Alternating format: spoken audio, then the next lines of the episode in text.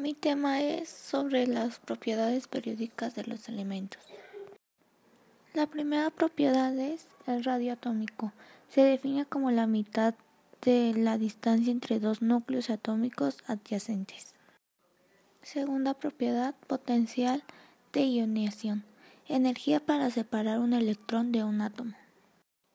Electronegatividad.